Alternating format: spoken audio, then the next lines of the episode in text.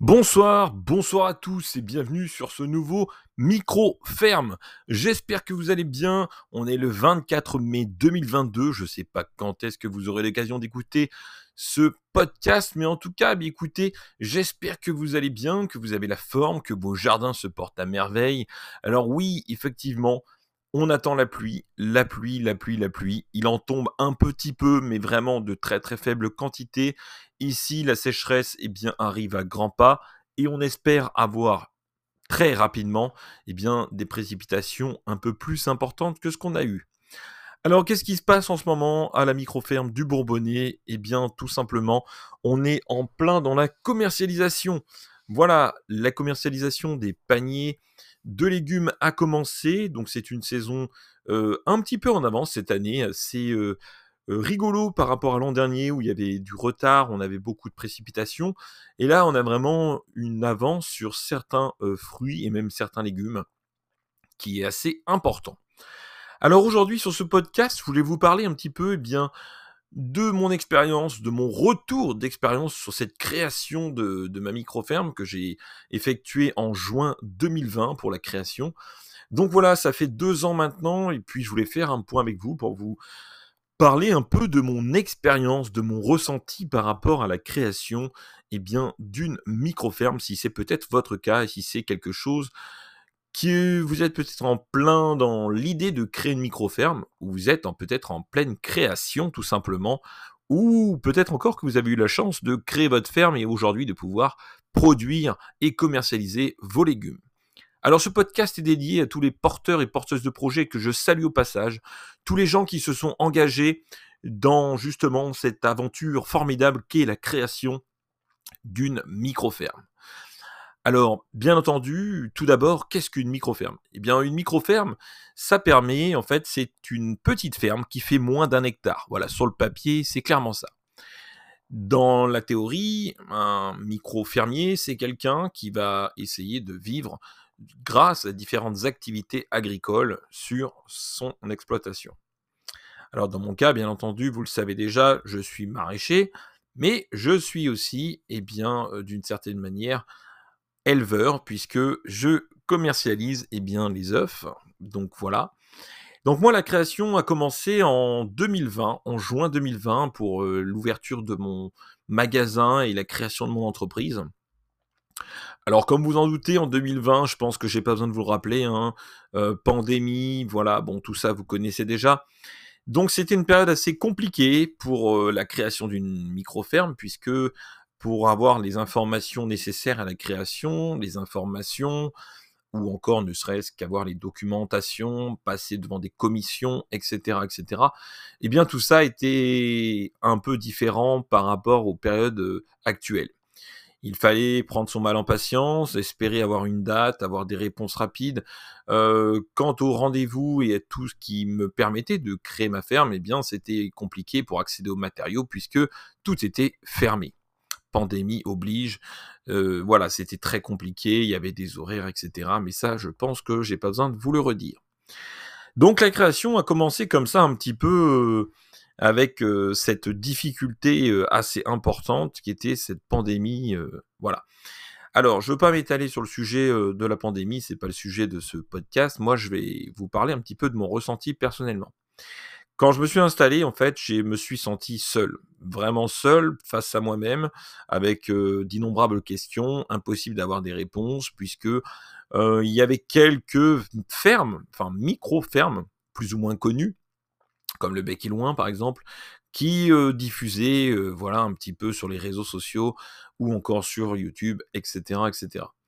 Donc on trouvait effectivement à quoi ressemblait une ferme, comment elle fonctionnait dans sa globalité, mais malheureusement, aucune information précise sur le fonctionnement interne d'une micro-ferme, que ce soit de sa gestion, en passant par euh, tout ce qui se passe quand on crée une ferme, les différentes questions qu'on se pose, euh, les chiffres d'affaires, la commercialisation, les, voilà, le, niveau de vie aussi que l'on souhaite obtenir, quelle production, les aspects juridiques, les financements, euh, euh, voilà, tout ça, quelle diversification mettre en place, comment gérer les enherbements, ou trouver aussi ben, de la terre pour pouvoir créer sa micro-ferme, ben, quelle planification dois-je faire pour mes cultures, où est-ce que je vais acheter mes graines, les outils que je vais utiliser, qu'est-ce que ça va être, quel prix définir pour mes, légumes aussi, quel prix je vais pouvoir les vendre, et puis aussi bien tout ce qui concerne la protection des cultures, que ce soit voilà la protection des végétaux globalement, et aussi tout ce qui concerne eh bien les différentes choses comme les systèmes d'irrigation, les différents problèmes que l'on rencontre, etc., etc. Donc vous voyez que le nombre de questions était très très très important. La labellisation, est-ce que je dois me labelliser ou pas? Et malheureusement, eh bien pas de réponse. Et donc là, je me suis dit, on peut pas rester comme ça, c'est pas possible. Je suis certainement pas la seule personne en France à avoir ce genre de problème. Donc, je vais eh bien essayer de trouver une solution et de résoudre ça en rencontrant d'autres personnes. C'est là que m'est venu euh, voilà, la création de la chaîne YouTube et de ce que vous connaissez aujourd'hui, ce que vous pouvez euh, profiter, découvrir les vidéos avec tout ce qu'il y a. C'est parti de ça. Donc une fois, eh bien voilà, j'ai mis en place tout ça. Vous connaissez ce que c'est devenu aujourd'hui. J'ai pas besoin de vous le dire. Euh, je tiens à remercier voilà toutes les personnes qui participent, hein, que ce soit sur les Discord, sur les réseaux sociaux, euh, ou même si vous écoutez ce podcast, eh bien vous participez vous aussi à la diffusion. Et n'hésitez pas si dans votre entourage, dans vos amis, dans votre famille, ou peut-être dans des collègues de travail, il y a des gens qui souhaitent se lancer sur des projets agricoles tels que identiques aux miens, et ben n'hésitez pas de leur donner voilà mon adresse et ce sera avec grand plaisir qu'ils pourront ainsi s'informer. Alors, pour en revenir un petit peu, donc mon retour d'expérience était compliqué, difficile. au niveau de la viabilité de l'entreprise, aucune idée. Est-ce que c'est viable, non viable? Alors oui, j'avais vu des thèses, comme tout le monde, j'avais vu qu'on pouvait gagner effectivement un SMIC sur tant de mètres carrés, etc. Mais ça reste tout simplement de la théorie, la pratique n'étant pas encore présente. Et puis arrivé le début de la création de la ferme, où là, il a fallu bien commencer à produire, puisque la commercialisation arrivait à grands pas, et donc euh, plus question de s'impatienter, donc mise en place donc euh, des transformations des prairies avec euh, différentes méthodologies, et puis ensuite, quelle méthode culturelle choisir? Donc j'ai commencé en ce qu'on appelle aujourd'hui communément le, le maraîchage sur sol vivant, même si ce terme n'est pas très en adéquation par rapport à tous les sols sont vivants globalement. voilà, donc j'ai commencé avec voilà le paillage du sol, un peu vraiment tout ce qu'on appelle les méthodologies au niveau MSV, apporter du carbone au sol, etc., etc. Je me suis très vite rendu compte que cette méthodologie au niveau de la viabilité, de la rentabilité économique et de la viabilité sur le long terme, c'était pas viable pour une, ma micro-ferme en tout cas. Et puis ça ne me convenait pas puisque je prenais, enfin ça prenait beaucoup de temps. Euh, par exemple, pour vous donner un ordre d'idée, lorsque je faisais un semis de carottes, il fallait venir écarter euh, le foin qui était sur cette paille, le foin ou la paille, euh, sur cette planche, pardon. Et ensuite, on venait donc faire un petit sillon, déposer les graines, recouvrir avec un petit peu de compost. Ensuite, on arrosait et le tour était joué. Et cette opération, eh bien, prenait quand même entre 30 à 40 minutes. Donc c'était très long. Quand on fait le calcul, quand on a une entreprise, on doit euh, pouvoir en vivre, hein, c'est aussi le but de la création d'une entreprise, donc il faut obtenir une viabilité économique et donc une rentabilité. Et malheureusement, on sait qu'en France, sur 4 micro-fermes qui se créent, eh bien malheureusement 3 font faillite et n'arrivent pas à pouvoir euh, poursuivre le projet. Aujourd'hui, on est dans une approche euh, au niveau mondial où on peut dire un petit peu que voilà, avec tout ce qui s'est passé, eh bien, on a besoin d'avoir des choses au plus près de nous, donc d'avoir des choses qui soient locales. Et la nourriture encore plus, puisque ce sont des produits périssables qui forcément ont besoin d'un circuit court pour être le plus frais et surtout contenir un maximum de minéraux et de vitamines dans le produit. Donc il faut être au plus près des habitants. Donc en partant de ce principe-là, je me suis dit, bon, bah, le seul moyen d'être au plus près de, de, mes clients, c'est d'avoir ma ferme voilà, à proximité d'une agglomération, d'une petite ville. Et là, c'était un choix qui a été absolument déterminant pour la réussite du projet. Une fois la mise en production commencée, donc voilà, le lieu était trouvé, l'installation, la production. Donc j'ai fait des, tests, énormément de tests, hein, vous avez toutes les vidéos, pour ceux que ça intéresse, n'hésitez pas d'aller les revoir. Où j'allais tout simplement essayer de comprendre qu'est-ce qui faisait que je n'arrivais pas à obtenir eh bien, ce dont j'espérais, c'est-à-dire avoir une rentabilité économique qui me permette d'être viable puisque j'avais fait les calculs sur les coûts, le temps que ça me prenait pour certaines cultures, et j'étais absolument pas rentable. Donc là, ensuite, j'ai décidé de, mettre en place eh bien, euh, certaines méthodes. Alors, bien entendu, par exemple, la standardisation, la méthode Fortier, hein, pour parler euh, simplement donc des planches qui font toutes la même taille, les mêmes longueurs. Ça, ça a été mis en place dès le départ. C'est-à-dire que la standardisation était là. Mais au niveau de la méthodologie culturelle, il y avait quelques lacunes. Et puis, on partait quand même d'une prairie. Une prairie, bon, même si elle est quand même riche, hein, ou pas, donc ça, ça dépend aussi des prairies eh bien, moi, j'avais besoin d'avoir des légumes. il faut trois ans, le temps que ma prairie se transforme en un sol riche et vivant et fertile. Donc, il faut trois ans, le temps que ça se mette en place. Donc, pour ça, euh, il y a aussi la problématique, quand on part d'une prairie, euh, on a énormément de, graines hein, qui sont sur le sol, qui sont là depuis très, très, très longtemps. Et donc, forcément, quand on travaille le sol, eh bien, on a toutes ces petites graines qui n'attendent qu'une chose, c'est de pouvoir germer pour reformer la prairie très rapidement. Donc là, il faut trouver des solutions. Et ensuite, euh, pouvoir aussi en vivre. Donc au niveau de la standardisation, ensuite j'ai mis en place eh bien, ce qu'on appelle la standardisation culturelle. Autrement dit, le fait d'avoir une certaine distance de plantation pour certains légumes. Par exemple, pour les salades, ils sont espacés tous les 25 cm sur trois rangs. Autrement dit, on met 120 salades sur une planche de 10 mètres. Et alors à partir de ça, eh bien c'était très facile, puisque forcément je savais que j'avais 120 salades sur 10 mètres, donc par exemple 120 euros, sur deux planches, eh bien 240 euros, etc., etc. Vous comprenez que c'est beaucoup plus facile pour la gestion économique d'une ferme.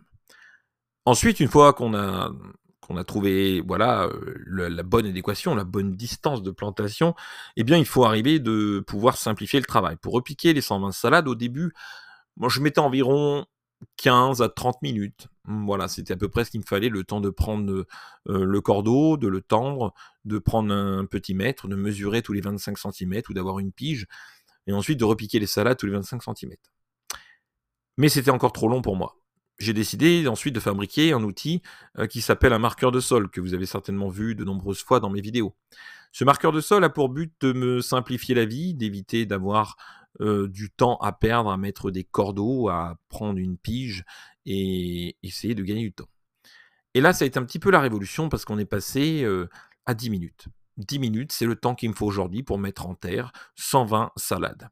Donc je précise que ces salades naissent sur des plaques alvéolées, donc euh, avec une quantité de terreau très limitée. Donc on est sur des choses qui sont beaucoup plus simples. Et au niveau du geste aussi, le fait que ça soit dans des petits alvéoles, donc dans des petits bouchons, ça permet eh bien, de s'implanter plus rapidement au sol. C'est-à-dire que si j'avais une micromotte, euh, il faudrait faire un trou un peu plus grand. Et forcément, eh bien, qui dit trou plus grand dit plus de temps pour creuser ce fameux trou, déposer la plante et reboucher le trou.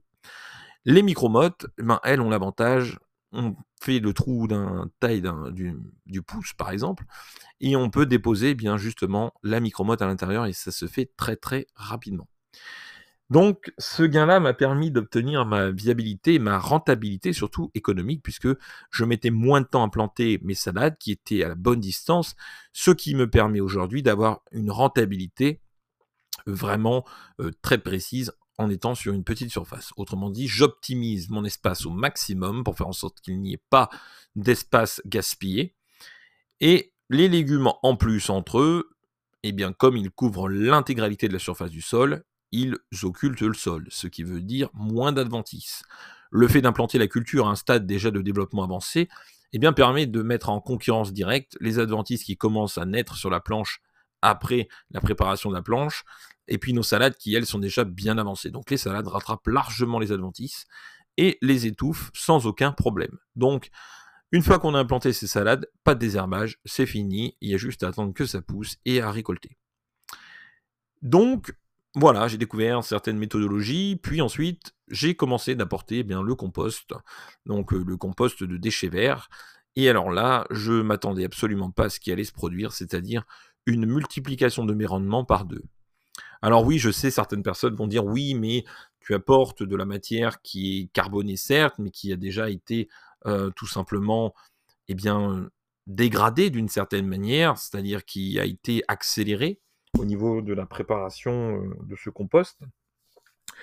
Oui, donc je pensais effectivement apporter à mon sol juste un support, euh, un substrat qui me permettait de couvrir mon sol et surtout d'empêcher, enfin d'avoir une certaine occultation au niveau de mes adventices.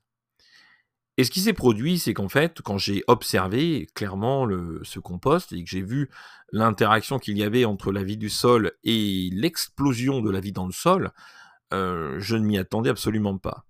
Alors c'est sûr qu'aujourd'hui, malheureusement en France, là-dessus, il y a un grand écart. On trouve beaucoup de maraîchers qui utilisent ce genre de produits et beaucoup de résultats qui sont très très hétéroclites. Autrement dit, moi sur ma ferme, j'ai de très très bons résultats, exceptionnels, je double mes rendements, je suis très heureux de ce produit qui est vraiment d'une qualité exceptionnelle.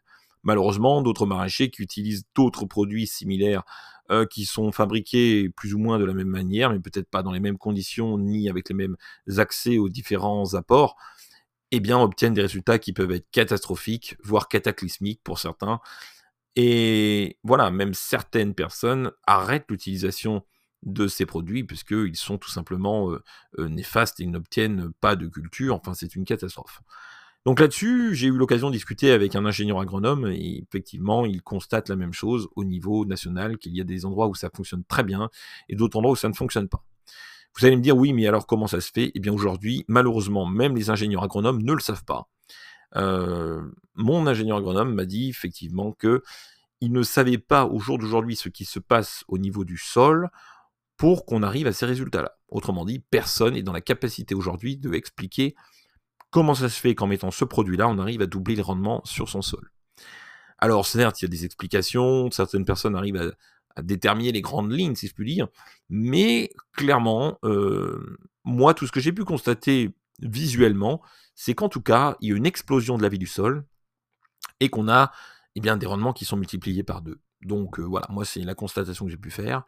Euh, au niveau euh, de mon sol, j'ai une vie du sol, que ce soit au niveau voilà, de tout ce qui est insectes, verts, qui est très riche. Et là, j'ai pu constater que c'était encore plus. Donc, de mon côté, en tout cas, ce que je constate, c'était ceci, cette explosion de la vie du sol. J'avais donc commencé à établir des tableaux avec les quantités estimées de récolte sur euh, différentes planches pour voir à peu près ce que je récoltais. Au niveau des petits pois, donc euh, sur une ligne tous les 2,5 cm sur une planche de 10 mètres, je récoltais donc en 2020 eh bien, 10 kg de petits pois, ce qui était déjà très satisfaisant pour moi euh, d'obtenir ces 10 kg. En utilisant l'outil compost, je suis passé à 20 kg et aujourd'hui, pour la troisième année, je peux même dire qu'on a exploser les compteurs puisqu'on a un peu plus que 20 kilos. Euh, voilà, donc c'est très très très euh, concluant. Et là-dessus, on, bah voilà, moi tout ce que je peux dire, c'est qu'il y a encore plus de légumes.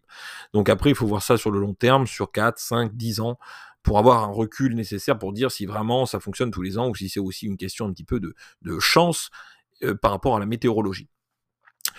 Donc voilà, ma micro-ferme est commencé comme ça, et au niveau de tout ce qui était bien, marketing, euh, commercialisation, j'ai aussi commencé la première année avec beaucoup de tests pour un petit peu me chercher, me trouver, savoir ce qui allait me convenir et ce dont, euh, là où j'allais m'épanouir, avec quelle méthode de commercialisation qui allait euh, me permettre de, vivre correctement et aussi d'être heureux, puisque c'est important d'être heureux sur sa ferme.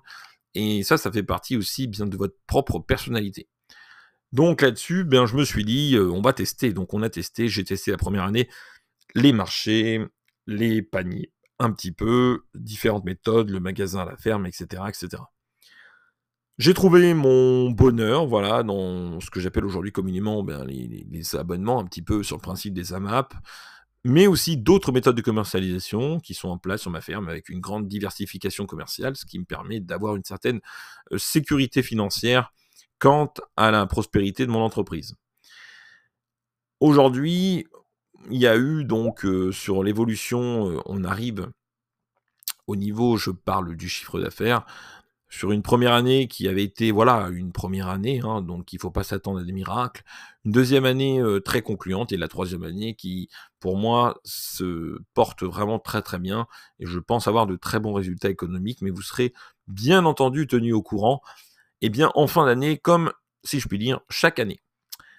Donc voilà, si vous aussi vous avez des questions, que vous dites oui, mais alors euh, peut-être que ta micro-ferme, euh, tu as fait, qu'est-ce que tu as fait, quelles ont été tes méthodologies, quelles sont tes connaissances, comment tu arrives aujourd'hui? Alors je tiens à préciser que la micro-ferme, J'ai commencé aussi pareil à utiliser euh, Curop, un logiciel open source qui vous permet de pouvoir gérer un petit peu votre ferme au niveau culturel, qu'est-ce que je dois semer, qu'est-ce que je dois planter, etc. etc.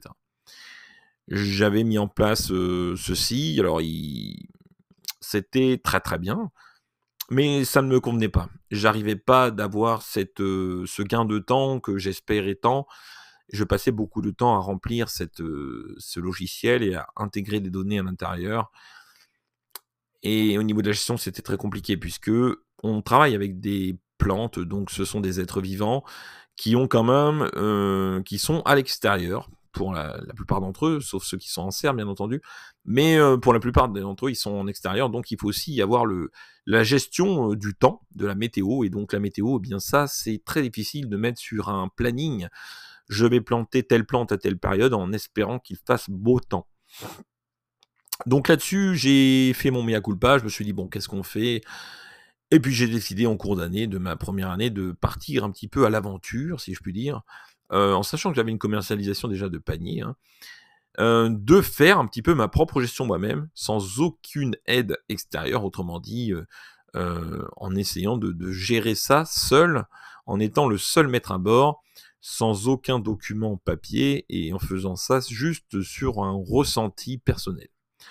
Alors, je vous cache pas que mon ancienneté de paysagiste, le fait d'avoir travaillé depuis des années et des années en extérieur, me permet d'avoir une certaine, euh, un certain ressenti, si je puis dire, d'une saison. C'est-à-dire à savoir si on va avoir une météo plutôt capricieuse ou quelque chose de plutôt sympa ou une sécheresse en vue.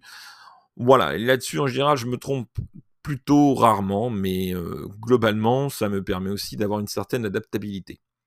Autrement dit, cette année 2022, eh bien, je suis vraiment en, roue libre, si on peut appeler ça comme ça, c'est-à-dire que je n'ai absolument aucun logiciel de gestion de la ferme. J'arrive à gérer très très bien les quantités qui sortent, les quantités nécessaires que dont j'ai besoin pour la commercialisation. Et jusqu'au jour d'aujourd'hui, pour l'instant, tout se passe très bien. Alors c'est sûr que pour arriver à faire ça, il faut de l'expérience. Hein. Je vous cache pas que si j'avais pas eu cette expérience euh, depuis des dizaines et des dizaines d'années, ça aurait pas été possible de se lancer dans une telle chose aussi rapidement en étant un porteur de projet. Voilà, j'ai testé, moi ça me convient, je gagne énormément de temps, la planification pour moi est très simple. Euh, voilà, alors en fait j'établis une planification clairement psychologique, hein, donc dans ma tête, et je sais à peu près qu'est-ce que je dois mettre à telle période, et ensuite c'est vraiment du, du ressenti pur au niveau de la datation, ce qui me permet de connaître... Alors, la difficulté aussi que j'avais, c'est-à-dire que comme ma micro-ferme était encore en cours d'évolution, il est très difficile de prévoir pour sa commercialisation, en sachant qu'on a des nouvelles demandes qui arrivent régulièrement. Il faut à chaque fois réajuster. Et réajuster quand on fait un tableur Excel, quelque chose, on rajoute du coup des données, on est obligé de revenir une semaine plus tard, de revenir 3-4 jours plus tard, de re-revenir, parce que on a toutes les semaines des personnes qui se rajoutent et qui viennent s'ajouter. Donc il faut savoir aussi quand dire stop et quand arrêter. Parce que l'enjeu est là aussi, c'est-à-dire qu'il faut être en capacité de dire bon bah là je suis au maximum de mes capacités de production et je peux pas prendre un nombre de personnes illimité. Vous comprenez bien que sinon ça risque d'être problématique pour pouvoir subvenir aux besoins de toutes ces personnes. Donc de ce côté-là, eh bien j'ai mis en place cette fameuse gestion personnelle qui aujourd'hui me convient très très bien et me permet d'avoir cette rentabilité économique sur ma micro-ferme. Je voulais aussi vous dire que pour euh, mon retour d'expérience, la création du micro-ferme, c'est quelque chose qui va vous épuiser, que ce soit psychologiquement ou physiquement, qui est très très dur. C'est comme un gros monstre qui vous mange, qui vous digère, et qui ensuite va venir tout simplement vous recracher. Et quand il vous recrache, vous êtes, euh, vous êtes lessivé, vous êtes fatigué, vous êtes vraiment euh, au bout de votre force, parce qu'il faut savoir que vous devez créer votre structure pour votre outil de production, vous devez en même temps emmener votre production et en même temps votre commercialisation, puis également votre marketing dans la foulée. Tout ça sur une période très courte, ce qui fait que ben, vous avez en fait une durée et une intensité dans la création d'une ferme qui est très très très violente.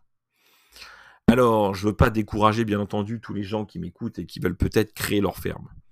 C'est possible, c'est réalisable, la preuve, j'ai réussi de le faire. Alors certes, ça n'a pas été sans lacune, il y a eu des échecs, il y a eu des réussites, mais en tout cas, euh, ce fut avec grand plaisir que j'ai réussi en tout cas à mettre en place euh, tout ça. Donc euh, voilà un petit peu ce qui, permet de, de réussir cette, cette petite création. Et aujourd'hui, eh bien, écoutez, je suis très heureux, mon entreprise fonctionne. je tiens aussi à remercier, ben voilà, tous les gens qui viennent participer à la ferme, que ce soit tous les porteurs et porteuses de projets qui viennent en stage sur la ferme, tous les porteurs et porteuses de projets qui participent au live, qui écoutent les podcasts, les clients aussi, bien entendu, et également, eh bien, tous les gens qui viennent m'interviewer ou encore pour des diffusions de tournage, télévision, etc. Donc tout ça, eh bien voilà, c'est un tout, et en tout cas, je suis très heureux de participer, eh bien, faire connaître la création d'une micro-ferme pour vous dire que c'est possible. Voilà. Alors je vais vous dire que c'est possible, mais peut-être pas pour tout le monde. C'est-à-dire qu'il faut avoir un caractère, une volonté et surtout être passionné.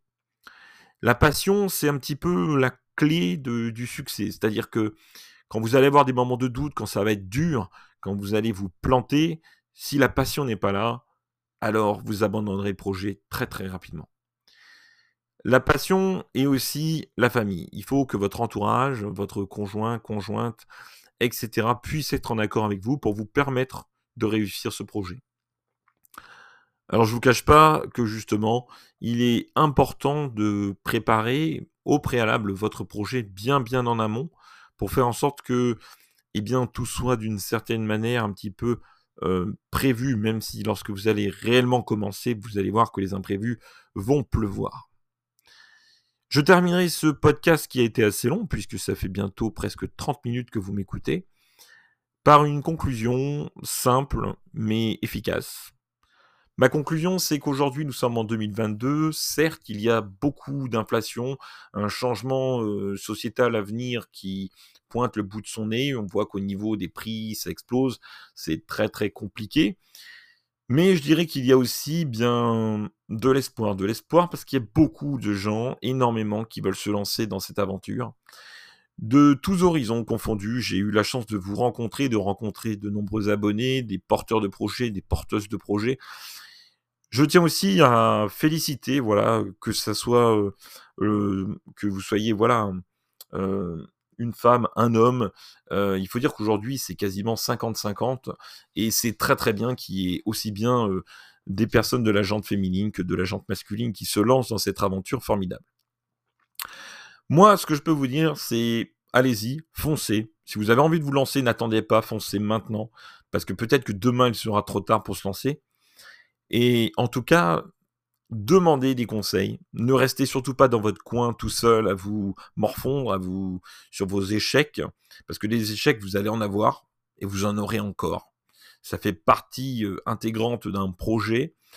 Et ce qu'il faut savoir, c'est qu'il faut toujours penser à se remettre en question. Ne pensez jamais que ce que vous avez fait sera acquis. Remettez-vous en question et la remise en question est, si je puis dire un petit peu, la clé qui vous permettra la réussite pour votre entreprise. Alors, les amis, écoutez, lancez-vous, demandez des conseils, allez échanger. Le Discord a été créé pour ça aujourd'hui. Il y a plein d'autres chaînes YouTube aussi qui ont été créées, que je tiens à saluer. Et je tiens aussi à remercier ben voilà, tous les gens qui m'ont aidé pour l'évolution, pour la création, pour la customisation ou pour tout simplement euh, le soutien moral et psychologique de ma création de ferme. Un grand merci en tout cas à vous tous. Et je vous souhaite bonne chance. N'hésitez pas à venir si vous souhaitez poser des questions. Et moi, je vous dis à très bientôt pour un nouveau podcast Micro Ferme. N'oubliez pas que vous êtes formidable. À très bientôt. Au revoir. Yeah.